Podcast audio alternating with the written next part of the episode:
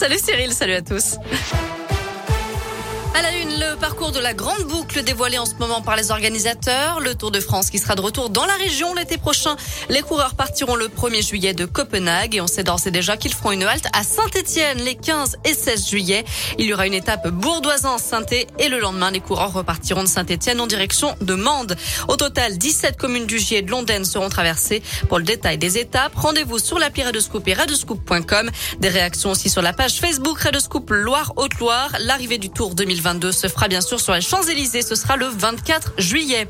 Et lorsque ces messieurs arriveront, les dames partiront. Le Tour de France féminin, lui, s'élancera le 24 juillet devant la Tour Eiffel.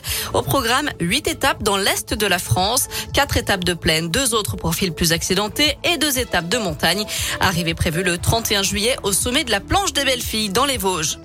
Elle avait voulu faire passer un message à ses grands-parents sur la route du Tour de France, mais ça pourrait lui coûter très cher. La spectatrice qui avait provoqué une chute massive des coureurs l'été dernier en brandissant une pancarte est jugée aujourd'hui à Brest.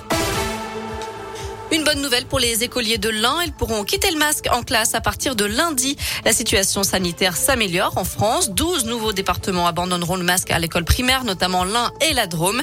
Ce n'est pas encore possible dans le Rhône et l'Ardèche où les taux d'incidence ne sont pas suffisants. Et en Lozère, les enfants doivent remettre le masque après une nouvelle hausse du nombre de cas de Covid ces derniers jours. D'ailleurs, on, apprend aujourd'hui que le pass sanitaire pourrait être retiré à celles et ceux qui refusent la troisième dose de vaccin quand ils sont éligibles. C'est ce qu'a dit ce matin Elisabeth Borne, la ministre du Travail. Et puis, dernier jour de gratuité pour les tests PCR ou antigéniques. À partir de demain, ces tests dits de confort seront payants.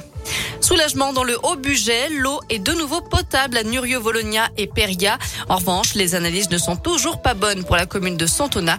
Depuis vendredi, je rappelle que l'eau du robinet est impropre à la consommation. Ça fait suite aux violentes intempéries tombées ces derniers jours. Des bouteilles d'eau ont été distribuées aux foyers concernés. Un mot de foot et c'est officiel, il n'y aura plus aucun match professionnel disputé les 5 mai en France. Une loi a été adoptée par le Parlement en hommage aux victimes de la catastrophe du stade de Furiani qui avait fait 19 morts le 5 mai 1992. Des city-stades, des skateparks, des dojos, des terrains de basket ou de paddle. Euh, Emmanuel Macron annonce aujourd'hui la construction de 5000 équipements sportifs en France pour encourager la pratique sportive en vue des Jeux Olympiques de 2024.